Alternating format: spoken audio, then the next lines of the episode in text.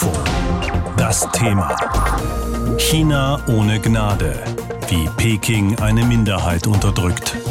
China Cables, so haben die Kollegen von NDR, WDR und Süddeutscher Zeitung ihre Rechercheergebnisse zum Thema Unterdrückung von Minderheiten in China genannt. Also auf Deutsch so etwas wie chinesische Leitungen, durch die etwas geschickt wird und das, was da bekannt wurde, das hat es wirklich in sich.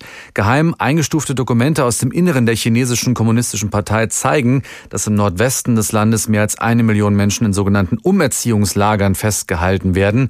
Es handelt sich um Angehörige von muslimischen Minderheiten in der Hauptsache Uiguren. Darüber habe ich gesprochen mit Philipp Eckstein vom NDR. Er hat sich mit den China Cables intensiv beschäftigt. Was weiß man über die Zustände in diesen Lagern? Ja, man muss sagen, dass über diese Lager Berichte, Spekulationen gibt es ja seit etwa zwei Jahren. Es gibt auch Satellitenaufnahmen. Es war allerdings immer so, dass die chinesische Führung das einfach abgestritten hat oder gesagt hat, das sei alles freiwillig. Und das Besondere an der jetzigen Enthüllung ist einfach, es handelt sich hier um geheime Dokumente der chinesischen Führung selbst in einer kalten, in einer bürokratischen Sprache wird dort eben beschrieben, wie diese Lager zu organisieren sind. Und da wird deutlich, die Insassen sind keineswegs Schüler, wie sie bezeichnet werden, sondern sie sind Gefangene. Sie werden rund um die Uhr überwacht, selbst beim Schlafen. Es wird überwacht, wie sie sich hinsetzen, wie sie sich hinlegen. Es gibt Spitzel in den Lagern, die sie überwachen. Es gibt Indoktrinationen, psychische Schulungen. Es gibt ein Punktesystem. Es gibt Strafen. Es gibt auch Züchtigungen, wenn irgendjemand nicht spurt. All das ist einfach hier dargelegt es bestätigt viele Berichte, die wir bislang schon über diese Lager kannten. Es gibt auch den Sprachunterricht, es gibt den ideologischen Unterricht. Ganz klar ist, hier sollen Menschen auf Linie gebracht werden, sollen gebrochen werden. Die Papiere, um die es geht, wurden ja einem internationalen Konsortium investigativer Journalisten zugespielt, also Experten für das Aufdecken von Skandalen. Wie authentisch ist denn das Material eigentlich? Ja, das ist natürlich immer eine Frage, die am Anfang einer solchen Recherche steht. Das heißt, wir haben uns diese Dokumente angeschaut, sie auf Chinesisch waren, wir haben sie immer wieder übersetzt, auch von verschiedenen Übersetzern. Man hat sie abgeglichen mit Experten, die eben solche chinesischen Regierungsdokumente kennen, die einfach sagen konnten, sind sie authentisch, sehen sie authentisch aus, wer hat sie verfasst. Wir haben mit Angehörigen gesprochen oder auch mit Leuten, die selbst in solchen Lagern waren, gesagt haben, dass sie da waren, immer wieder abgeglichen. Stimmen denn die Aussagen von den Zeugen mit den Angaben auch in diesen Dokumenten überein. Und nach all diesen Prüfungen, nach all diesen Diskussionen, es waren ja mehr als 75 Journalistinnen und Journalisten an dieser Recherche beteiligt, sind wir ziemlich sicher, diese Dokumente sind authentisch und es muss darüber berichtet werden. Was für Reaktionen gibt es denn eigentlich auf diese Veröffentlichung? Die sind ja ziemlich brisant.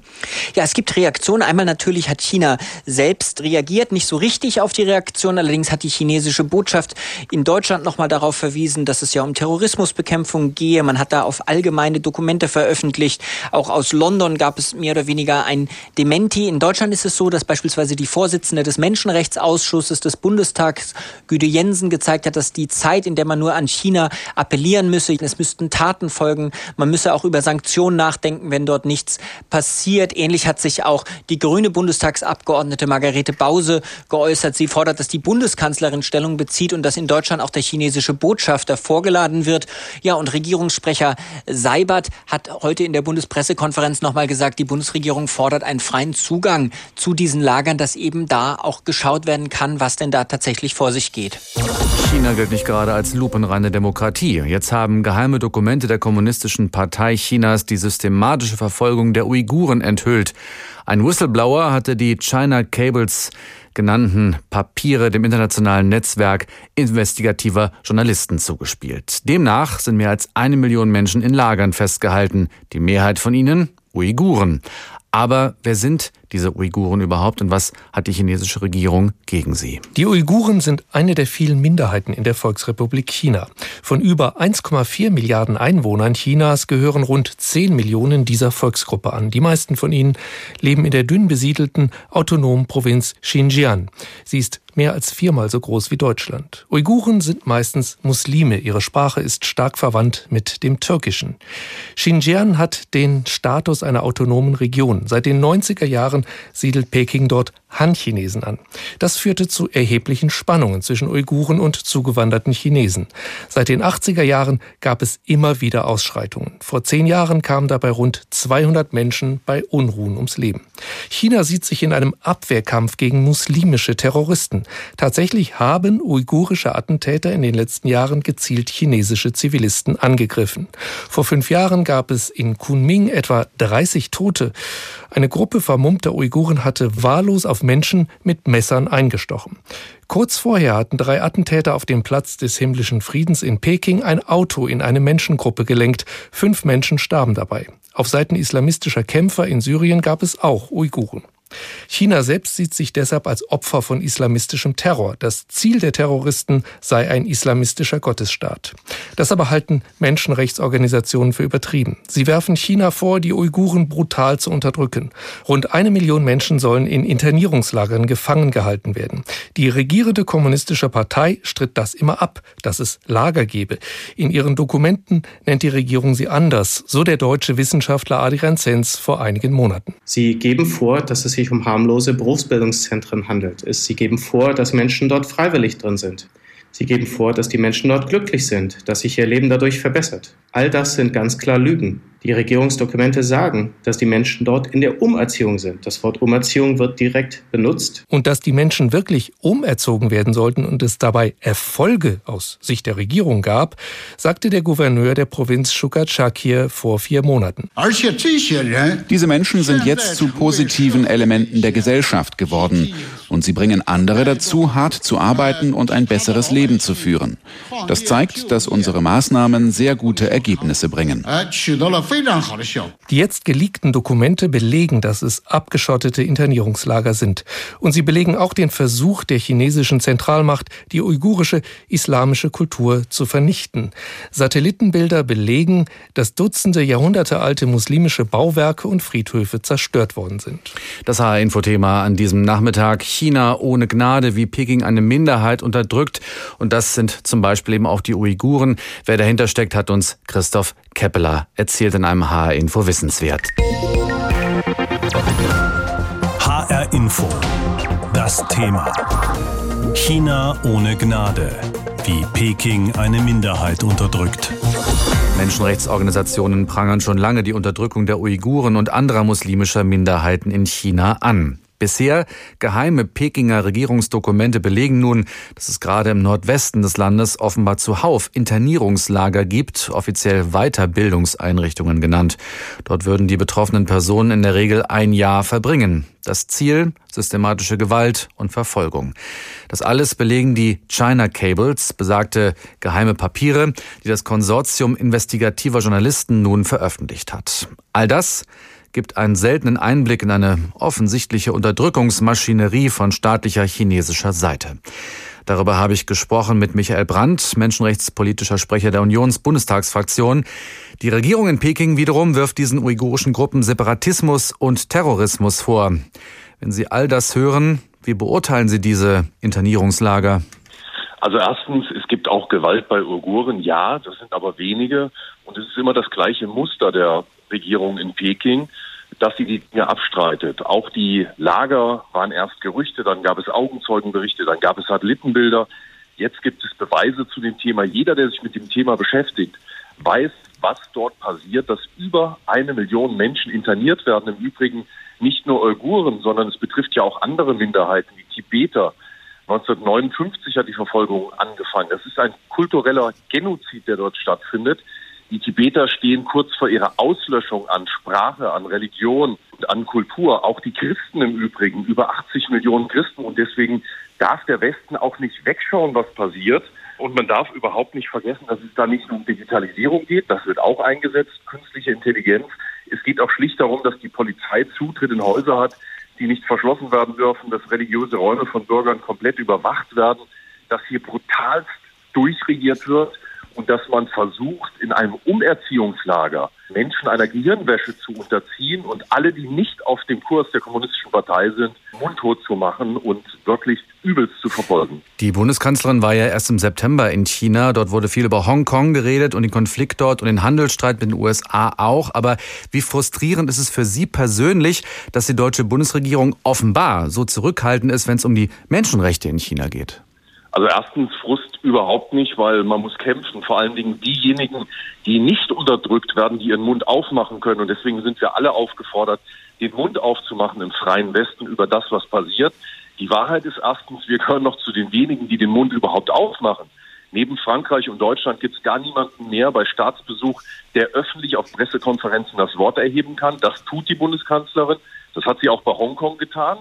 Also der Regierungschef war das erste Mal genötigt und wer sich an die Bilder erinnert, der sieht, dass es ihm nicht nur nicht gepasst hat, sondern er war regelrecht aggressiv, dass die Kanzlerin es angesprochen hat, dass er sich das erste Mal äußern musste.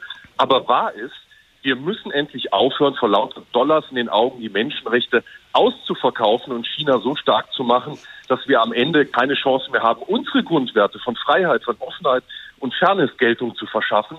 Das hat auch was mit der deutschen Wirtschaft zu tun. Ich nenne hier mal Siemens, die eine Kooperation haben mit einem Unternehmen, das diese Technik zur Verfügung stellt, Überwachungs-App von Uiguren, die dann dazu verwendet werden, um Leute zu internieren. Herr Käser, der Siemens-Chef, da fordere ich auch die Journalisten und die Medien auf, mal zu recherchieren. Der agiert dort auch bei der Reise der Bundeskanzlerin nach dem Motto, wes Brot ich esse, das Lied ich sing. Das ist ein Verrat an Menschenrechte. Und deswegen ist es eine Aufforderung an Deutschland. Aber ich muss ganz offen sagen, wenn der sogenannte Westen insgesamt, das sind die liberalen und offenen Gesellschaften und Staaten von Japan über Taiwan, Australien, über Indien, Indonesien bis hin zur EU, Kanada, USA, hier nicht endlich entgegenhalten, dann mhm. wird das chinesische Modell der Diktatur 2.0 sich ausbreiten wie ein Krebsgeschwür. Man darf sich keine Illusion hingeben. Das wird nicht auf China begrenzt bleiben. Ja. Welche Mittel hätte denn die deutsche Bundesregierung, wenn Sie auch eben gerade Siemens angesprochen haben, ein deutsches Unternehmen, welche Mittel hätte die deutsche Bundesregierung denn auf Druck auf Peking auszuüben? Ich meine, da müsste ja wahrscheinlich erstmal vor der eigenen Haustür gekehrt werden und die deutschen Wirtschaftsbosse auch mal selber ins Visier genommen werden, oder? Absolut, die Bundesregierung muss deutlicher auftreten und sie muss auch innerhalb der EU mit den USA und mit den asiatischen Partnern wie Indien und anderen koordinieren. China ist nicht das Maß der Welt, aber China möchte das Maß der Welt werden. Wir wollen das nicht. Wir wollen nicht, dass Menschen abgerichtet werden wie Tiere und äh, dass Menschenrechte zu einer Ware verkommt. Und deswegen ist das Wichtigste, dass diese totalitäre Diktatur fühlt sich auch deswegen immer stärker, weil wir zu viel schweigen. Und das Narrativ, dass wir am Ende eh nur für die Chinesen arbeiten würden, das müssen wir auch abstellen, weil die wirtschaftliche Abhängigkeit 60 Milliarden nach China, in die USA 300 Milliarden Euro zeigt sehr deutlich, dass wir nicht die Abhängigen von China sind. Aber wenn wir so wachsweich durch die Gegend marschieren, dann darf man sich nicht wundern, wenn autoritäre Regime sich durchsetzen und andere dieses System auch noch übernehmen. Geheim eingestufte Dokumente aus dem Inneren der chinesischen kommunistischen Partei zeigen zum ersten Mal im Detail, wie die massenhafte Internierung von religiösen Minderheiten in der Volksrepublik China organisiert und durchgeführt wurde. In der Autonomieregion Xinjiang im Nordwesten Chinas werden nach Einschätzung von Experten mehr als eine Million Menschen in Lagern festgehalten, weitgehend ohne gerichtliche Verurteilung. Die Papiere wurden dem internationalen Konsortium investigativer Journalisten zugespielt und von 17 internationalen Medienpartnern ausgewertet. In Deutschland waren Journalistinnen und Journalisten von NDR, WDR und Süddeutscher Zeitung an den Recherchen beteiligt. Philipp Eckstein berichtet über die Reaktion der Bundesregierung auf diese Veröffentlichung. Die Berichte zur Menschenrechtssituation in der Region Xinjiang besorgten die Bundesregierung in höchster Weise, sagte Regierungssprecher Steffen Seibert in Berlin. Wir müssen uns jetzt darauf konzentrieren, dass äh, diese Berichte überprüft werden, dass sie vor allem unabhängig von, von, Vertretern der Vereinten Nationen, von den Menschenrechtsbeauftragten überprüft werden können, dass es möglich ist, für die Weltgemeinschaft sich da ein Bild zu machen. Er forderte China im Namen der Bundesregierung erneut auf, der Menschenrechtsbeauftragten der Vereinten Nationen Zugang zu den Lagern zu gewähren. Auch ein Sprecher des Außenministeriums Großbritanniens forderte den ungehinderten Zutritt für Vertreter der Vereinten Nationen in einer schriftlichen Mitteilung zu den China Cables. Aus der Opposition im Bundestag kommen schärfere Töne. Die Zeit, dass wir nur appellieren und äh, keinerlei Taten daraufhin folgen, die ist vorbei, sagte beispielsweise die Vorsitzende des Menschenrechtsausschusses im Bundestag, Güde Jensen von der FDP. Deswegen erwarte ich jetzt auch, dass die Bundesregierung sich ganz klar und deutlich für Sanktionen ausspricht, sollte China nicht öffentlich Verantwortung für die Existenz dieser Lager einräumen und entsprechend auch mit der UN an einer Aufklärung arbeiten. Auch Margarete Bause, Bundestagsabgeordnete der Grünen, forderte die Bundesregierung auf, endlich zu handeln. Die Bundeskanzlerin muss sich zu diesen schwersten Menschenrechtsverbrechen der Gegenwart äußern, klipp und klar äußern und diese Verbrechen verurteilen. Ich finde, der chinesische Botschafter in Deutschland muss einbestellt werden. Er solle mit den Vorwürfen Angriffen konfrontiert werden, so Bause. Und weiter. Der Bundesaußenminister sollte das auf die Tagesordnung des UN-Sicherheitsrates setzen. Es braucht ein weltweites Bündnis im Vorgehen gegen diese schwersten Menschenrechtsverletzungen in China. Bundesaußenminister Maas wollte sich heute auf Anfrage nicht zu dem Thema äußern. HR Info. Das Thema. China ohne Gnade wie Peking eine Minderheit unterdrückt. Nordwestchina gilt schon seit Jahrzehnten als Unruheprovinz. Immer wieder kam es zu blutigen Auseinandersetzungen zwischen der Staatsmacht und den Uiguren. Doch jetzt erst wird das ganze Ausmaß der dortigen Menschenrechtsverletzungen richtig bekannt. Geheime Dokumente enthüllen die systematische Verfolgung der Uiguren und Anleitungen zur massenhaften Internierung dieser muslimischen Minderheit. Die sogenannten China Cables, die ein Konsortium investigativer Journalisten veröffentlicht hat, geben einen Einblick in die dramatischen Vorkommnisse. Viele deutsche Konzerne sind dort tätig, aber kritische Stimmen aus der deutschen Wirtschaft sind nicht zu hören. Darüber habe ich mit Dorothee Holz aus unserem Frankfurter Börsenstudio gesprochen und sie gefragt, welche deutschen Konzerne es denn sind, die Geschäfte in der chinesischen Region Xinjiang machen. Ja, das liest sich wie das Who is Who. Siemens zum Beispiel hat Anfang 2014 schon eine Partnerschaft mit der China Electronics Technology Group geschlossen. Und das ist ein Militärlieferant. Äh, das ist aber auch ein Konzern, der eine Überwachungs-App entwickelt hat. BASF ist in Xinjiang mit einer großen Fabrik präsent, genauso wie der Autozulieferer Bosch oder auch VW. VW baut dort seit 2013 pro Jahr 50.000 Autos, obwohl weit und breit kein Zulieferer in der Gegend ist, angeblich um sich mit der Regierung in Peking gut zu stellen. Im April hatte die BBC VW-Chef dies auf dieses Engagement und auf die Menschenrechtsverletzungen angesprochen Davon wisse er nichts, hat dies geantwortet und erst nach heftigen Protesten musste der Konzern zurückrudern. Warum schweigen die deutschen Firmen, die dort tätig sind, zu diesen Vorkommnissen, die jetzt bekannt geworden sind? Will man seine Geschäfte nicht gefährden? Absolut. Hierzulande erhebt man zwar gerne seine Stimme, deutsche Wirtschaftsverbände haben überhaupt kein Problem damit, die Regierung zu kritisieren, aber hier kann einem ja auch nichts passieren. Auch Konzernbosse sind nicht auf den Mund gefallen. Siemens-Chef Käser hat schon in einigen Tweets deutliche Worte zu Äußerungen der AfD zum Beispiel gefunden. Aber gegenüber China herrscht trotz eklatanter Verstöße eisernes Schweigen. Ganz klar, man hat Angst um die geschäftlichen Beziehungen. Deutsche Konzerne haben sich ja auch bisher noch nicht zu den Protesten in Hongkong geäußert. Hat man solche Angst vor Peking? Das hat man offensichtlich. Die Zeitung Die Welt hat äh, vor kurzem eine Umfrage unter allen 30 DAX-Konzernen gemacht. Ergebnis nur zwölf haben sich überhaupt geäußert, aber da auch nur schwammig. Ein einziger Konzern, der Kunststoffhersteller Covestro, hat zaghafte Kritik an Peking anklingen lassen. Aber zum Beispiel Adidas-Chef Rosted, der hat ganz offen gesagt, wir sind ein globales Unternehmen. Wir müssen akzeptieren, dass es unterschiedliche politische Meinungen in verschiedenen Ländern gibt. Ja, das klingt angesichts der eklatanten Menschenrechtsverletzungen ja fast schon zynisch. Äh, dabei bekommen auch die Unternehmen selbst in China Beschneidungen der Rechte zu spüren. Die Regierung hat ein Sozialpunktesystem, ein Social Scoring für Firmen dort eingeführt, also auch für deutsche Firmen. Die Firmen sollen, um gute Noten zu bekommen, auch das korrekte Verhalten ihrer Mitarbeiter überwachen. Ja, und auch da gibt es keinen Aufschrei. Was steht denn für die deutsche Wirtschaft tatsächlich auf dem Spiel? Wie groß ist die Abhängigkeit von China? Also ganz klar, die Abhängigkeit ist enorm. Deutsche Unternehmen sitzen sozusagen in der China-Falle. China ist nach den USA und Frankreich das größte Abnehmerland für deutsche Produkte. 2018 haben deutsche Unternehmen Waren im Wert von 93 Milliarden Euro nach China geliefert. Tendenz steigend deutsche Konzerne und die deutsche Wirtschaft insgesamt haben enorm vom Boom dort profitiert, den es ja jahrelang gab. Maschinenbauer, Elektroindustrie und nicht zuletzt die Autobauer. Für VW ist China mit Abstand der größte Markt.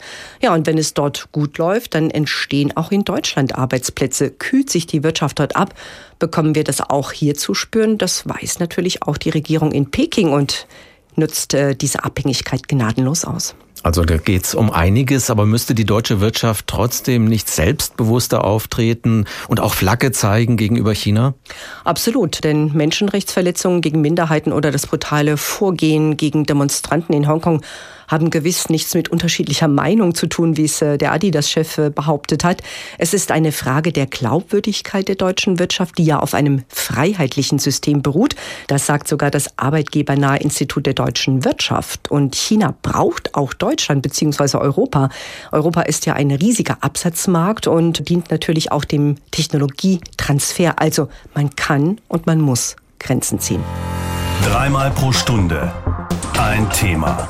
Das Thema in HR Info. Am Morgen und am Nachmittag.